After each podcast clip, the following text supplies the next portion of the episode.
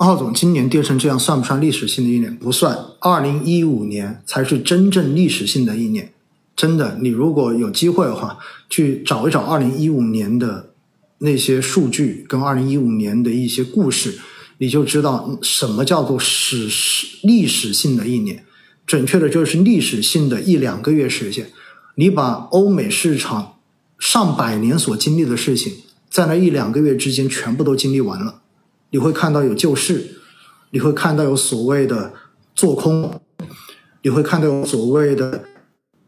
恶意做空，你会看到有所谓的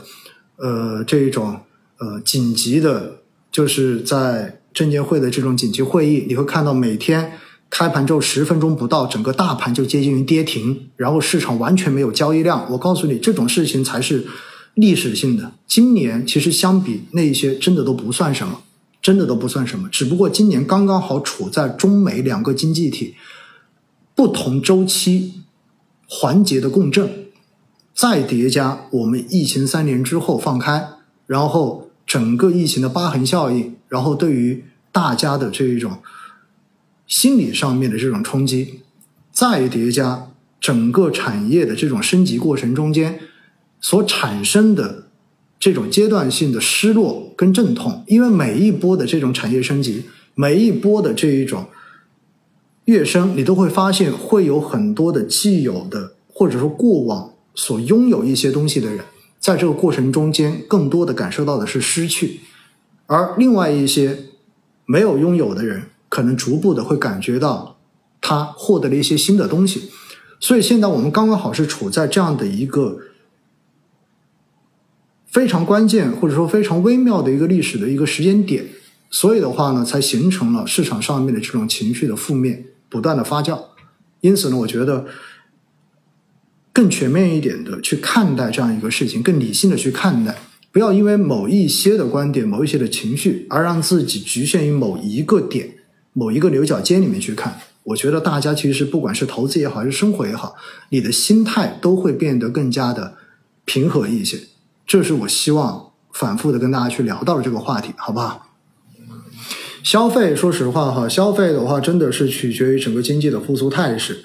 但是呢，我们也看到哈，在过去的这一周，因为外资的这种卖出，所以呢，造成以茅台为代表的消费股的话，呃，在市场上面是处于一个领跌的这种状态。那在北向资金大幅净流出的过程中间呢，所有北向重仓的这些行业，相对而受到的负面影响都会比较的大一点。但是我们知道，消费其实对于整个国内经济，尤其是内需来说，它的重要性是不言而喻的，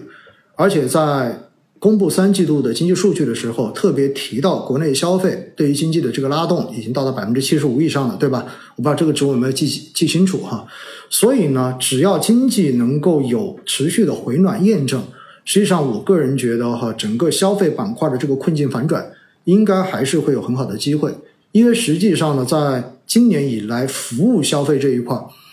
的业绩提升以及这个市场的复苏，我们是肉眼看得到的。只不过在商品消费这一块，相对而言它会要弱一些，因为毕竟呢会受到整个房地产市场的这种周期的影响，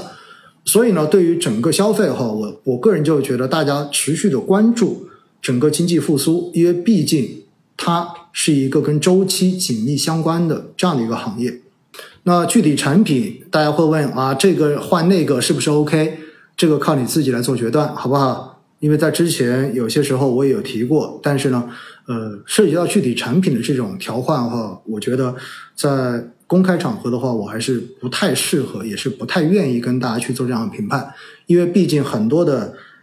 投资人、很多的朋友们还是喜欢无脑去做决策，那就是最好你把代码告诉我，我只要照着你的代码去买就行了。但这样子很容易会出现一个结果，那就是市场未来的波动。是我没有办法去预计跟控制的，那么到最后就变成了，哎，我听了你的去买了这个产品，结果到最后亏了。所以我现在一直秉承的就是什么呢？就是绝对不给身边的人去推荐任何的基金，也不会给任何过来问我产品的人去推荐任何的基金。要不然的话，基本上过两年之后哈，哪怕他们曾经赚过钱，最后大概率都是以亏钱离场。而且呢，因为这一个曾经的推荐，还有可能造成。彼此之间关系的这种破裂。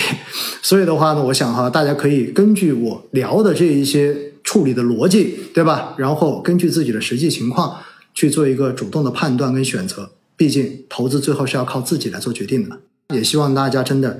呃，面对市场的这个底部哈，更加理性一些，更加理性一些，让自己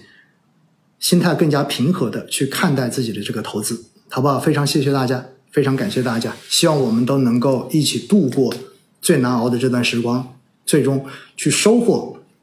未来合理的一个收益水平。